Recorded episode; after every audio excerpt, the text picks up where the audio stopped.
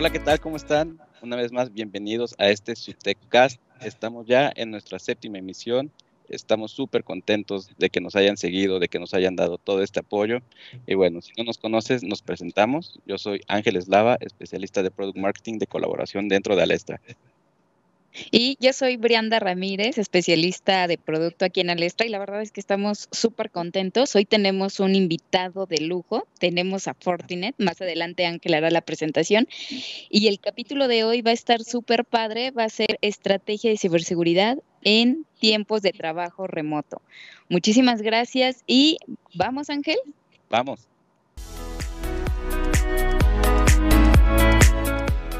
Y bueno, Bri, ya estamos con nuestro invitado. Él nos acompaña directamente desde Fortinet. Les presentamos a Arturo Torres. Él es Sales Engineer en Fortinet para la región norte del país. Él colabora directamente con el equipo de Fortinet Labs y el cual se especializa en la investigación y el desarrollo eh, contra amenazas cibernéticas a nivel global. Entonces es una personalidad dentro de la organización y también para nosotros. ¿no? Cuenta con un currículum súper amplio, podría listar alrededor de 15 certificaciones que posee actualmente, no lo voy a hacer para que podamos utilizar el tiempo en la mejor manera. Eh, sin embargo, también él ha sido conferencista con nosotros en diferentes eventos para el sector educativo, para el sector empresarial y también en eventos de la industria de seguridad. Arturo, ¿cómo estás? Buen día. Hola, buen día. Muchísimas gracias por la invitación. La verdad es que ya no esperaba el día pues para poder empezar a platicar con ustedes de todas estas cosas tan interesantes, ¿no? Para nosotros lo mismo. Sí, Arturo, bienvenido. La verdad es que estamos muy contentos de tenerte hoy como invitado y me gustaría entrar ya al tema de preguntas y respuestas. Eh, la primera pregunta que, que, yo te haría, eh, y entrando un poco en materia de de lo que hemos estado viviendo desde hace un poquito más de un año, que es el tema de la pandemia. Eh, la verdad es que muchos de nosotros hemos visto que la ciberseguridad ha sido uno de los temas más recurrentes desde el inicio del confinamiento y del trabajo remoto, eh, obviamente, y actualmente no hay una estadística que no hable del alto nivel de ciberataques. Eh, en este sentido, Arturo, qué pasó, o sea, a qué se debió y, no sé si nos puedas platicar, por favor, un poco de estos panoramas y dónde nos encontramos actualmente. Buenísimo, muchas gracias ahí por, la pregunta y digo, vamos directo, ¿no? básicamente hayamos estado listos o no, todos nosotros nos vimos eh, casi casi obligados a cambiar la manera de trabajar, ¿no? Trabajar desde casa, que pues impone muchas cosas, ¿no? Desde temas de procesos, cultura nuestra y sobre todo controles a nivel ciberseguridad, ¿no? ¿A qué me refiero? Muchos de nosotros estamos acostumbrados a trabajar en una oficina que tenía sus políticas, sus equipos de inspección y todos sus procedimientos y personal, digamos, altamente capacitado para ayudarnos, ¿no? Al nosotros movernos por todo este tema de la pandemia a trabajar desde casa, pues obviamente en nuestra casa seguramente no vamos a tener eh, todos los componentes que tiene una empresa, ¿no? Hablamos de temas como eh, equipos de alta inspección, como firewalls, como antivirus, CDRs, etcétera, que pues por ahí las empresas ya eh, cuentan con todos ellos y sobre todo procesos y equipos de detección y respuesta a incidentes, ¿no? Entonces, imagínense, nosotros nos llevamos nuestro computador a nuestra casa con información confidencial. Eso hace que el mismo, digamos, adversario pues esté pensando en que pues ahora la información o lo valioso que ellos quieren encontrar se encuentra pues una red que típicamente no está protegida como es la red de nuestras casas, ¿no? Porque convivimos con equipos como pues, Alexas, como las televisiones inteligentes, las cámaras. Y aquí viene la pregunta, ¿no? Cada cuando nosotros vemos una actualización de seguridad para ese tipo de dispositivos que al día de hoy conviven con nuestras computadores, ¿no? Entonces, desde ahí, digamos que empezaría con ese punto. No, buenísimo. La verdad es que sí, bastante interesante. Y como dices, bueno, retomando tu pregunta, yo nunca he visto ninguna actualización de seguridad. Han sido pocas las veces, pero bueno, este, no sé tú qué opinas, Ángel. Eh, sí, también, bueno, de mi lado, no, como que no le he prestado mucha atención en ese sentido. Por eso me gustan este tipo de pláticas, ¿no? Porque nos ayuda a expandir la conciencia de qué necesitamos, ¿no? Pues no como un usuario local, sino como parte de una organización, ¿no? Eh, entonces, súper importantes ahí los comentarios. Y eh, platicando un poquito también, Arturo, acerca de otras tendencias que crecieron, no se menciona por ahí temas de colaboración y demás, pero hay una bien importante que es el tema de la tendencia del crecimiento de las tecnologías de nube en el último año, ¿no? Eh, pero con estos crecimientos, al igual que todo, pues crecen las preocupaciones en torno a la seguridad. Por ahí estaba leyendo una estadística que dice que el 66% de los profesionales de TI considera la seguridad como su mayor preocupación para adoptar estrategias en computación en la nube. ¿A qué se, crees tú que se debe esta percepción? Y también qué podemos hacer con la tecnología que brindamos entre Fortinet y Alestra para poder revertir estos datos. Buenísimo. Eh, ahí justamente, y, le diste el clavo, ¿no? estaba leyendo un reporte de IDC con unas predicciones del 2025 que dice que, pues, para ese año, el 2025, más del 80% de los recursos de TI se estarían migrando hacia algún tipo de servicio en la nube. Ahora, ¿cómo lo vemos nosotros como personas de TI, no? Al final, todo eso es una información que tiene un valor para algún tipo de organización y hablamos de pues información personal, algún tipo de información de algún cliente, algo que conlleva algo legal.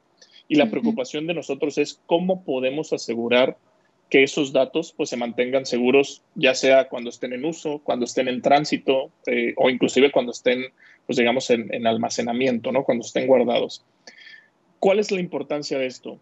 Eh, eh, típicamente todas las nubes o todos los servicios tienen algún tipo de modelo de responsabilidad compartida, donde tanto la nube como nosotros como usuarios que consumen su servicio, pues cada uno tiene su responsabilidad, ¿no? ¿Cuál sería la responsabilidad de nosotros? Asegurarnos que tenemos los controles necesarios. Y aquí viene el punto importante eh, donde comentas, ¿no? ¿Qué podemos hacer nosotros como Alestra y Fortinet? Para empezar, cualquier estrategia de tecnología consta de tres pilares, ¿no? Procesos, tecnología y personas. Si juntas la tecnología que nosotros tenemos como Fortinet, que puede, digamos, ubicarse en cualquiera de estas nubes, con todos los procesos y personas altamente calificadas, con el servicio administrado que brinda Lestra, creo que es el match perfecto para poder ayudar a todos nuestros colaboradores a pues migrarse a esta nueva tendencia y aprovechar todas las bondades que, que le puede ofrecer, ¿no? Sí, buenísimo, buenísimo Arturo. Y, creo que, digo, como, como bien lo comentas, hacemos demasiada buena sinergia en conjunto. Entonces, todas las capacidades que podemos lograr uh, dan muchos beneficios hacia nuestros clientes.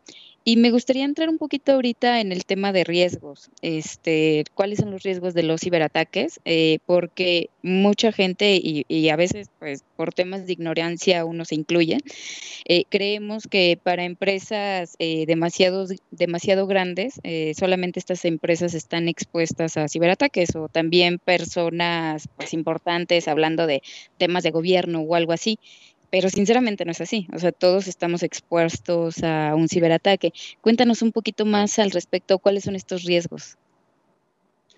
Gracias. Sí, claro. y de hecho, es, es muy curioso, ¿no? Eh, hace poquito, inclusive, eh, me tocó participar en una conferencia para, para unos temas de, de, una universidad y platicaron justamente de este punto. Eh, ¿Qué es lo que, quién, quiénes son los más afectados, ¿no? Solamente las empresas grandes, pequeñas, personas. Eh, lo más sencillo que les puedo de, comentar es que, eh, y les voy a contar una anécdota que está muy, muy buena.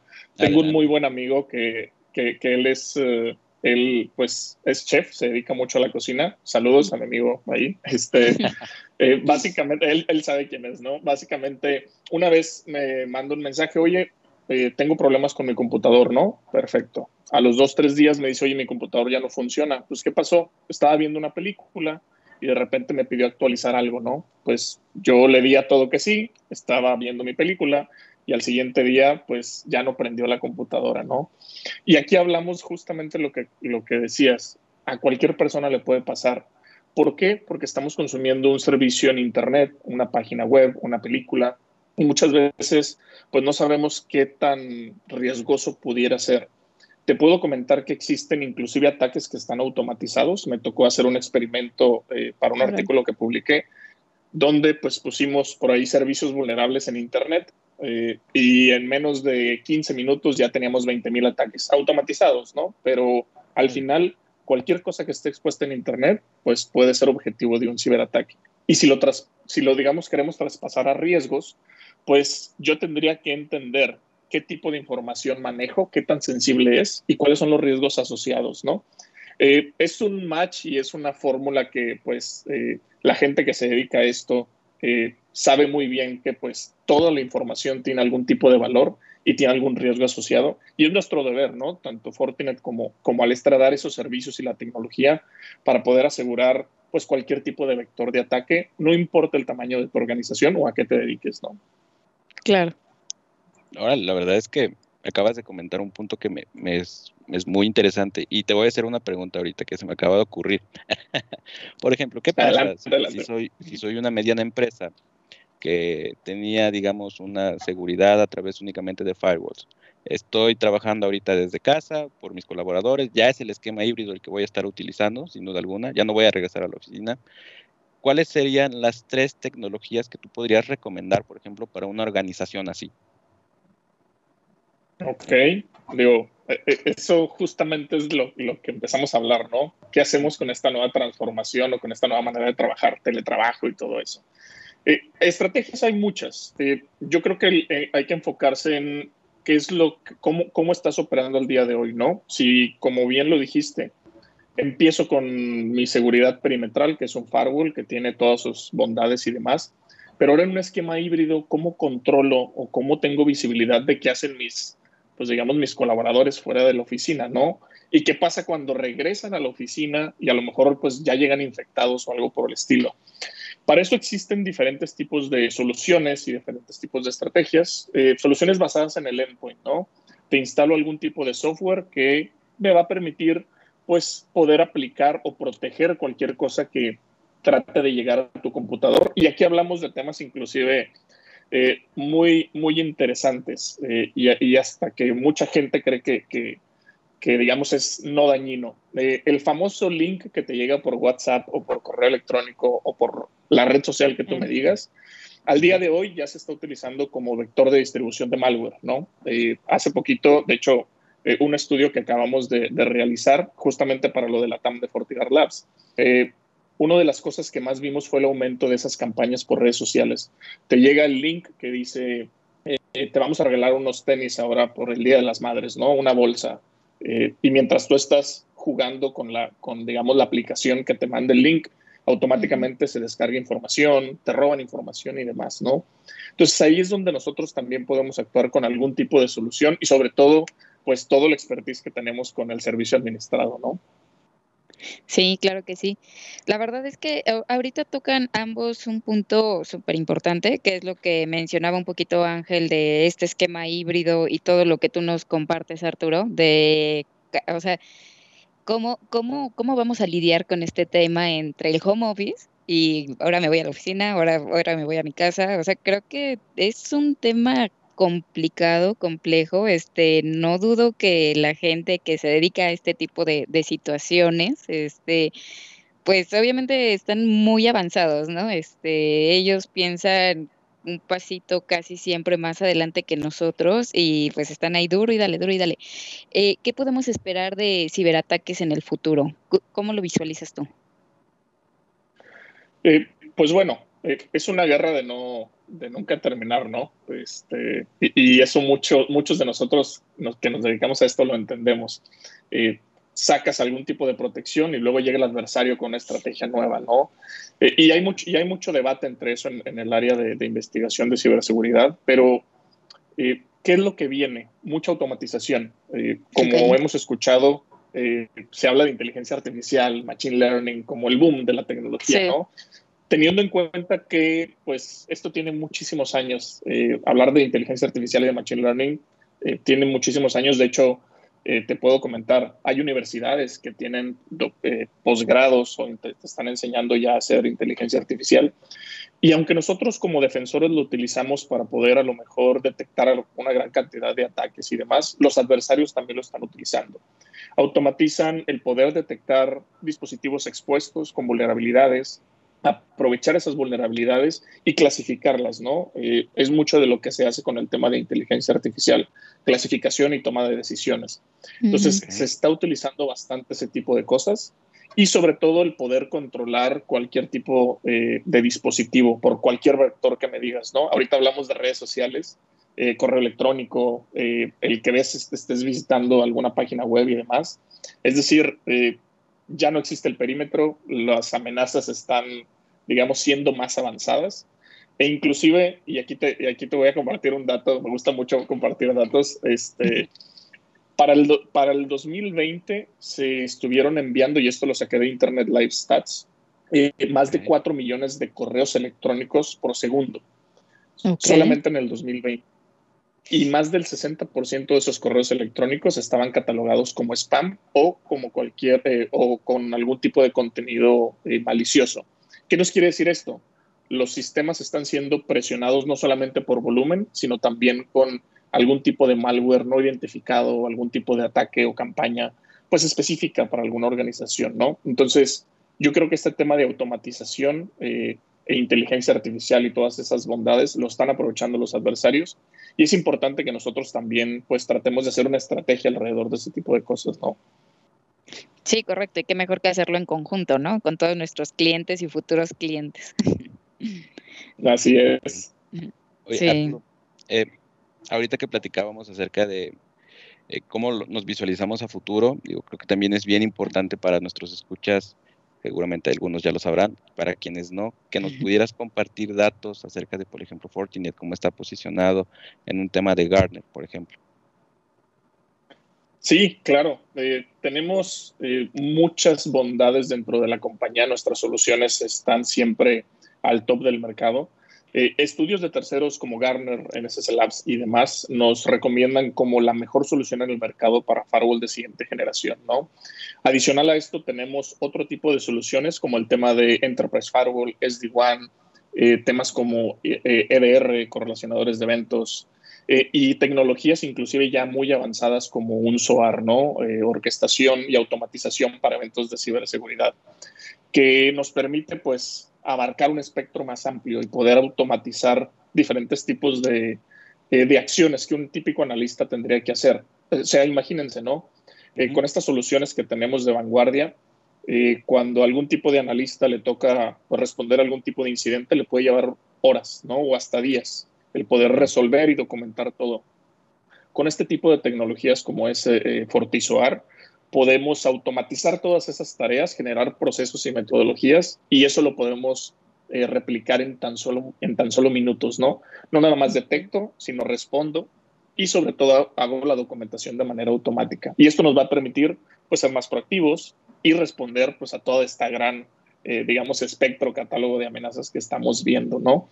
Eh, ¿Qué les podría yo contar acerca de cómo, cómo estamos? Creo que las certificaciones de terceros nos ayudan muchísimo a posicionarnos, pero la clave, como les comentaba, es tecnología, procesos y personas. Y con, con digamos, la, sinergia que tenemos con el servicio administrado, con el centro de operaciones de ciberseguridad eh, de ustedes, creo que es la fórmula perfecta pues, para poder ofrecer una excelente solución con los especialistas que pues obviamente tienen todo el conocimiento, ¿no? Sí, buenísimo. Y, y fíjate que yo nada más ahorita me, me, surgía una duda, este, vas a tu experiencia, obviamente, Arturo, eh, ¿cuál es el sector que más ha sido atacado eh, con ciberataques? No sé, se me ocurre ahorita, pues obviamente sector financiero, este retail, pero, o sea, ¿cuál, ¿qué nos podrías contar al respecto?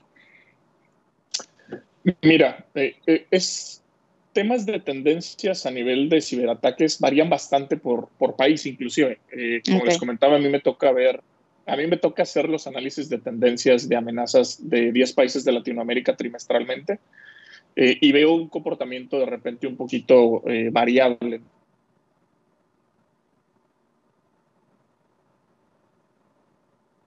Se detectan. Eh, en sectores te podría decir que hay casos documentados por el mismo FBI o la Interpol que durante esta pandemia el sector salud ha sido bastante eh, golpeado. Inclusive, pues bueno, ya hubo lamentablemente casos de donde pues en medio de a lo mejor algún tipo de cirugía pues eh, hubo un ataque de ransomware y pues por ahí una persona inclusive hasta hasta tuvo complicaciones y perdió la vida por temas tecnológicos, ¿no? Por temas de, de que no se pudo asegurar o no se pudo tener una estrategia como tal. Pero esto nos habla de que cualquier sector es vulnerable, eh, pero como te comenté, ¿no? Eh, tiene mucho que ver el sector financiero, como lo dijiste. Eh, hay datos que hablan que más del 60% de, de las instituciones financieras de toda Latinoamérica han sido víctimas de algún tipo de ciberataque. Entonces, creo que varía bastante por el objetivo que tengan y sobre todo la información que se esté manejando, ¿no? Claro. Ok. totalmente. Arturo, ahorita en, la pregunta pasada comentaste un, tema que es bien relevante para, nosotros como Alestra y como organización. De hecho, es una palabra que ha estado como mucho en tendencia últimamente, ¿no? En, del resto de nuestros clientes.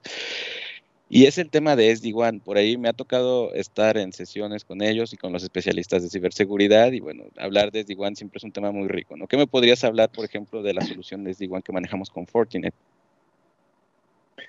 Buenísimo. Y ya, esas, esas preguntas me gustan también. Este, Veas. ¿qué, soluciones tenemos? Mira, yo tengo, a mí me toca mucho dar pláticas desde Iguan, es, es algo que eh, pues he, tomado mucha experiencia y me gusta mucho explicar qué es, ¿no? Nosotros básicamente, una de las ventajas, grandes ventajas que tenemos contra cualquier solución que exista en el mercado es que viene integrada en nuestro firewall de siguiente generación, ¿no? ¿Qué significa esto? No tienes que adquirir un licenciamiento. Eso hace más competitiva, en este caso, nuestra solución. Y sobre todo, básicamente, no tienes que agregar algún módulo adicional, ¿no? A nivel arquitectura es básicamente hacer una configuración en base a lo que, en base a lo que ustedes quieran, o en este caso nuestros colaboradores quieran realizar. Y podemos ser bastante flexibles, ¿no? Desde, oye, eh, pues en este caso quiero distribuir el tráfico en mis diferentes tipos de enlaces, ¿no?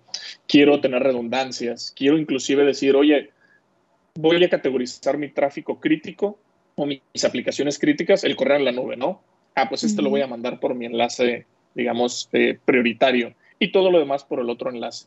Pero en el momento en el que algún enlace llegase a tener algún problema, todo lo conmuto automáticamente y digamos que tus usuarios no se dan cuenta, ¿no? Ellos siguen funcionando, siguen trabajando y mantenemos la operación y la disponibilidad del servicio.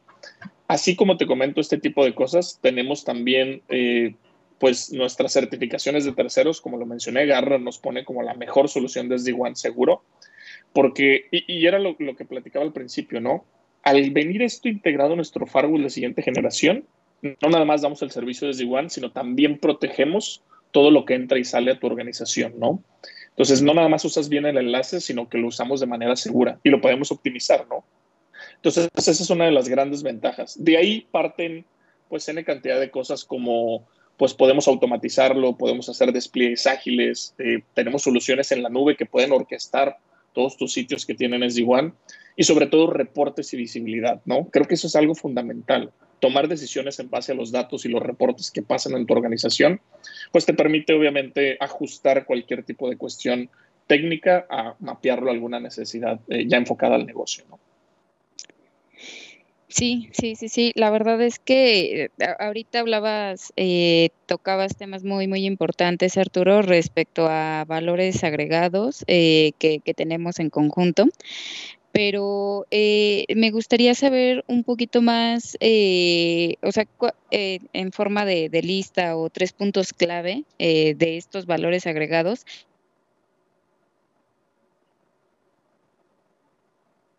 Y, que realmente nos vean como una solución robusta, que bien lo mencionabas, que cubre todo, pero especificarlo un poquito más.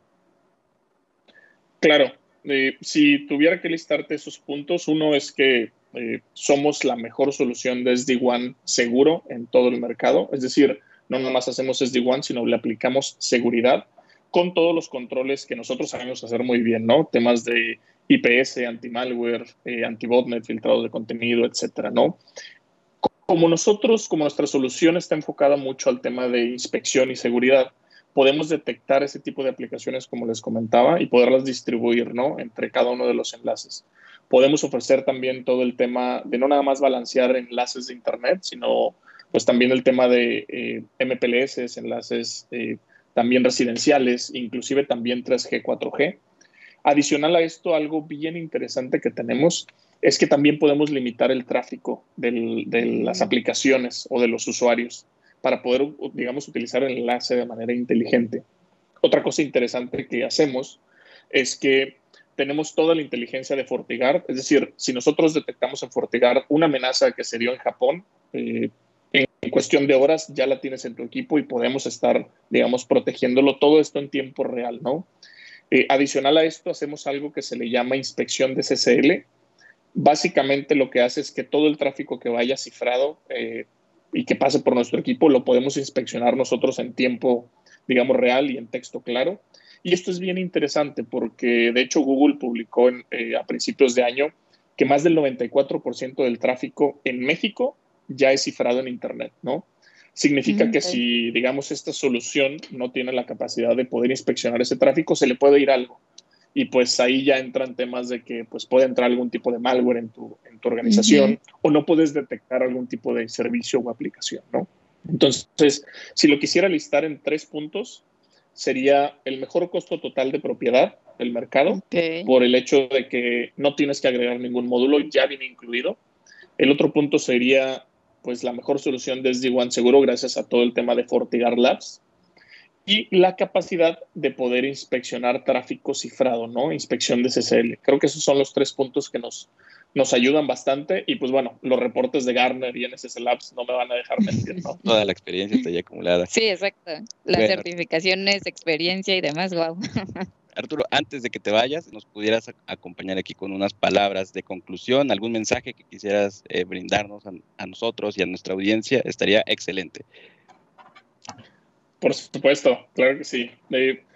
enfocado al tema de amenazas, ¿no? Y enfocado al tema de estrategia de ciberseguridad, siempre hay que acercarnos a un especialista, ¿no? Levantemos la mano, busquemos a, los que están haciendo eh, todo este tipo de estrategias, los que tienen experiencia, busquen a su ejecutivo de Alestra, que estoy seguro que les va a poder ayudar y sobre todo mapear todas esas necesidades de negocio, todas esas preocupaciones que ustedes tienen a la mejor solución y sobre todo con los especialistas, ¿no?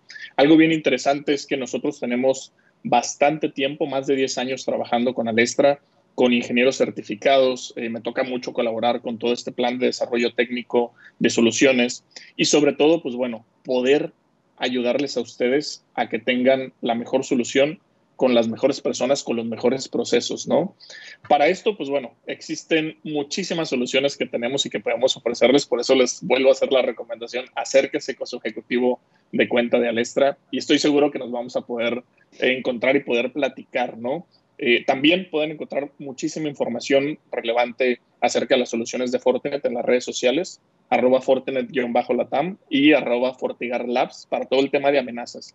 También existen eh, todos estos reportes que a mí me toca hacer, ahí sí, ya no es comercial, pero eh, Fortinet Cyber, ahí se sube trimestralmente todas las tendencias de amenazas de Latinoamérica y de México. Se puede descargar en PDF, es totalmente gratuito y por ahí vamos a estar subiendo pues diferente información de qué es lo que está pasando específicamente en nuestro país y en nuestra región, ¿no?